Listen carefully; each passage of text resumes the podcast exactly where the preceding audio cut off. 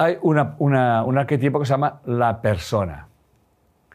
La persona en griego quiere decir máscara. Por lo tanto, la máscara es la que me pongo cuando yo me muestro al mundo. ¿Les suena esto? ¿Eh? Sin ir más lejos. Normalmente no salimos a la calle vestidos como estamos en casa. Normalmente. ¿Eh? Y si tenemos que ir a una, a una reunión social, nos ponemos nuestras máscaras. De hecho, mi mujer me dice, ¿cómo vas a ir con esa camisa? Que vamos a ir a una fiesta. Digo, yo voy con esa camisa porque me gusta. Pero tú no sabes que, que cuando sales fuera tienes que arreglarte. Digo, bueno, eso es lo que el mundo cree. Pero yo con unos jeans y una camiseta de manga corta, yo soy la persona más tranquila del mundo. Y, y siempre acabo diciendo, yo soy así, yo me muestro así al mundo. Yo no tengo que ponerme una camisa no sé qué y una no sé cuántos y tal y cual. Otro día fuimos a una casa de unos amigos que, bueno, que, que tienen su nivel económico, nivel, su estatus social. Y bueno, tuvimos, al final, al final conseguí no llevar una, una, una chaqueta, una americana o, una- o un saco como llaman en, en América Latina, ¿no? O sea, lo conseguí. Y bueno, pero, pero al menos ponte camisa. Bueno, puse una camisa. Y encima de la camisa me puso, me puse una, una especie de, de- de- polo, ¿eh? un suéter. ¿eh? Y solamente se veía el cuello de la camisa, ¿no? Yo siempre tengo como una especie de rebeldía, ¿no? A hacer esto. Porque es innato en mí mostrarme como yo pienso y como yo soy. Desde pequeño, ¿eh? ¿Ok? Por eso lo cuento tan tranquilamente. Digo, bueno, ahora me voy a, vestir para engañar a la gente. Y todos allí vestidos. ¿eh? Sus mejores galas y tal y cual. Bueno, bueno. Tú lo miras como eh, el gran circo del mundo, que tampoco pasa nada. No digo que esté mal ni bien, ¿eh? que, que quede claro. Que cada uno se vista como le dé la gana, que me parece muy bien. Pero ya sí que es verdad que cuando llegamos allí, pues um, el señor de la casa los demás también iban como iba yo. Dije, ¿has visto? ¿Has visto? No llevaban americano, no llevaban el saco. ¿eh? O sea, menos mal que la gente ya, cada uno va vistiendo como cree que tiene que vestir. Bien, eso está muy bien. Por tanto, tenemos nuestro ego, que es aquella parte de nuestra identidad. Tenemos nuestra sombra, que es aquella parte que no reconocemos que es nuestra. ¿ok? Y la persona, que es la careta que nos ponemos para hacer frente a, a diferentes situaciones sociales. ¿Ok? ¿Queda claro esto? ¿Sí? Y todo eso, todo eso se refleja en nuestro mundo. ¿Sí? Muy bien. Por lo tanto, nuestro espejo, o sea, los demás, siempre nos mostrará nuestro lado oscuro, el que no podemos ver directamente. Y por tanto será una oportunidad para, inte- para integrarnos. Por tanto, aquello que realmente te moleste o te atraiga de una persona tiene que ver contigo. ¿Sí? Ah, Walt Kelly, el dibujante de Pogo, un dibujante que hacía, una- hacía unas tiras de, de cómics, ¿eh?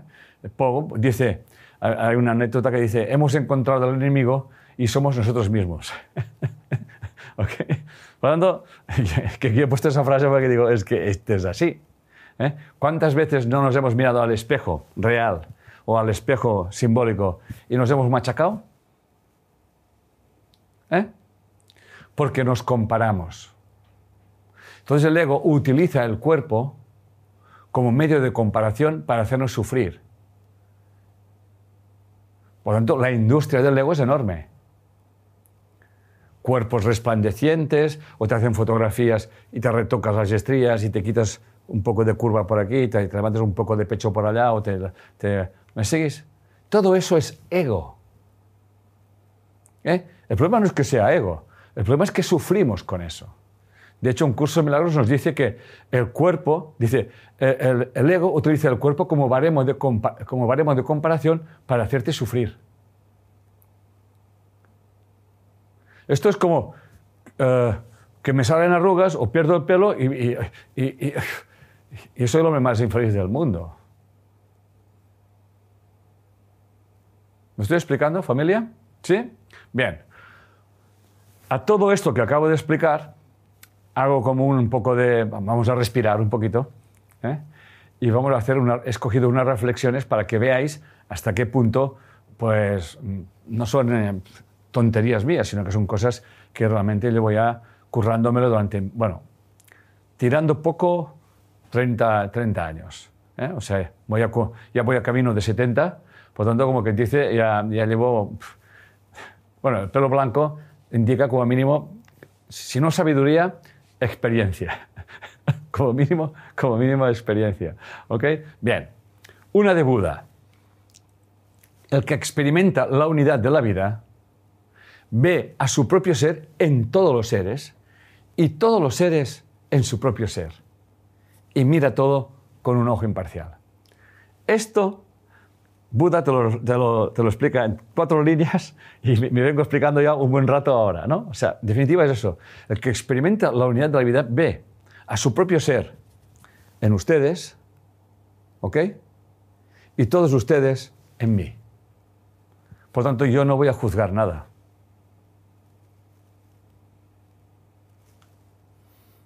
¿Queda claro? Porque si yo hago un juicio, ese juicio me va a condenar a mí. Por eso, como dice un curso de milagros, dice, el mejor consejo que te puedo dar es que no hagas juicios. No por nada, porque aquello que proyectas es aquello que vas a recibir. Y luego preguntaremos, ¿y esto para qué me está pasando? Y no lo reconoceremos porque lo que nos sucede está en la otra polaridad. Por ejemplo, si yo me estoy engañando a mí mismo a mí misma haciendo cosas que no quiero hacer, ¿me suena esto? ¿Eh? Obligándome a hacer cosas que ni quiero ni debo, pero me obligo, los tengo que, los debo de, ¿ok? Voy a tener experiencias en las que me van a ningunear, o no me van a valorar, o no me van a respetar, cuando en realidad lo único que estoy recibiendo es lo que estoy dando.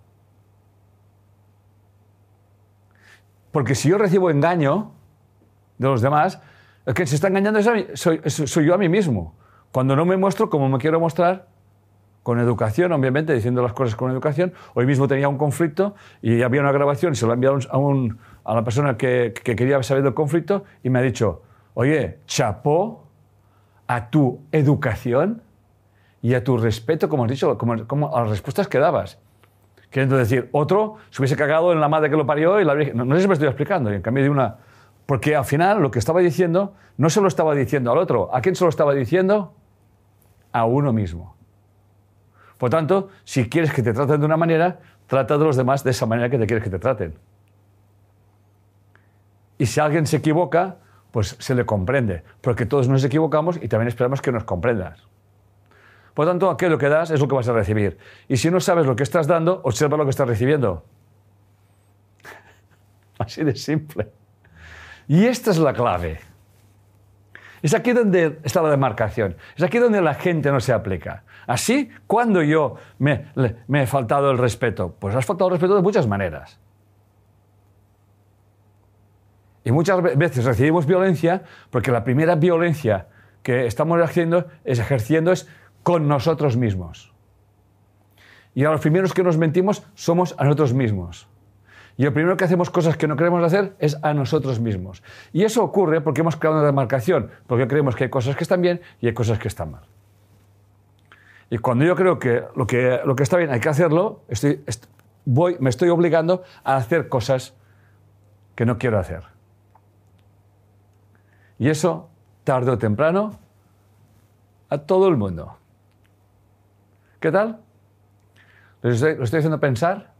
Y eso que ustedes ya son veteranas. ¿eh? Pero bueno, seguimos. Nikola Tesla, un ser, un ser de otro tiempo también. Dice, cuando comprendes que toda opinión es una visión cargada de historia personal, empezarás a comprender que todo juicio es una confesión. ¡Wow! Brutal. ¿Eh?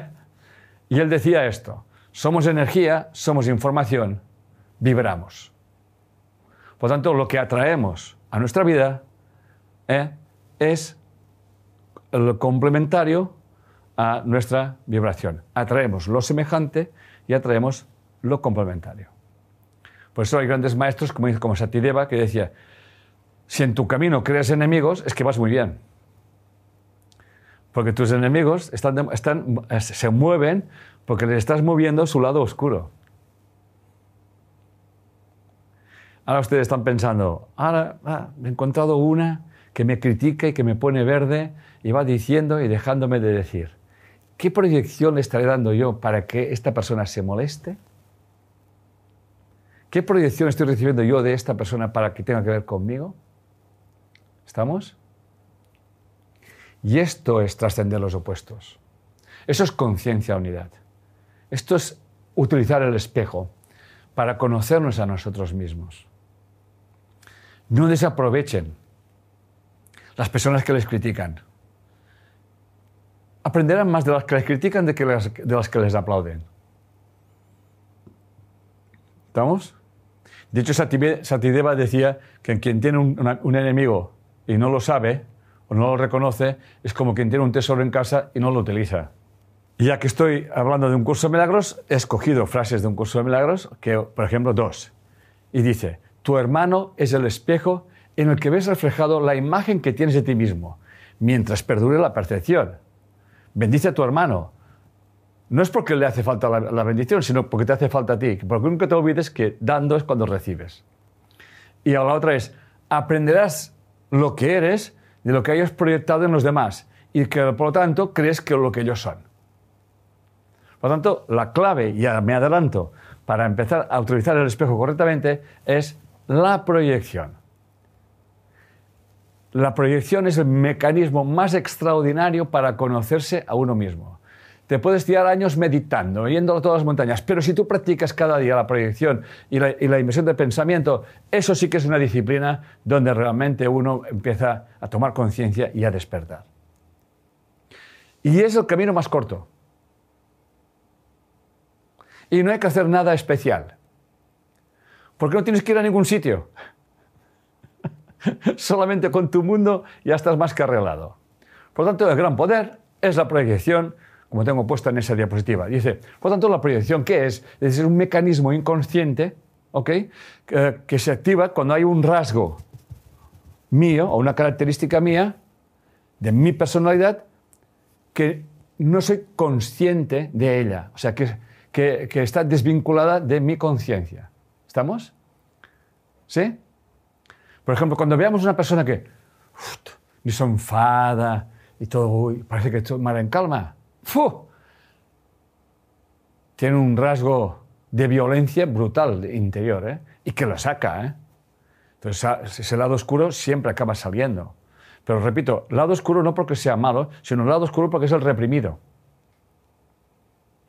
¿Estamos? Por lo tanto, el principio clave es crees en lo que proyectas. Y he escogido concretamente tres eh, frases de un curso de milagros que explican muy bien lo que estoy, o, o asienta muy bien lo que les estoy explicando. Y dice, aprenderás de lo que eres, lo que has proyectado sobre los demás y de lo que, por tanto, que es lo que ellos son, como decía antes. Dice, tú santamente, santamente, Atención que la palabra santa quiere decir, tú estás creando constantemente, ¿eh? Por tanto es santa. Tú santamente determina todo lo que te ocurre. Pregunta que se me ha hecho muchas veces. ¿Y yo cuándo he pedido que me engañen? Digo, esto es una, es una información. Inversión de pensamiento. ¿En qué te estás engañando? ¿Para qué sigues manteniendo una relación que no quieres mantener? Así. ¿Me siguen? ¿En qué te faltas el respeto? Si vives constantemente una falta de respeto, ¿para qué permites que la gente se entrometa en tu vida? Y así podríamos seguir in secula seculorum, metería todo el día, toda la tarde. ¿Ok? Dice, la respuesta que das a todo lo que percibes depende de ti porque es, es la mente la que determina tu percepción de aquello. ¿Sí? y comprende que no reaccionas a nada directamente, sino a tu propia interpretación de ello. Tu interpretación, por lo tanto, se convierte en la justificación de tus reacciones. Por eso, al analizar los motivos de los demás es peligroso.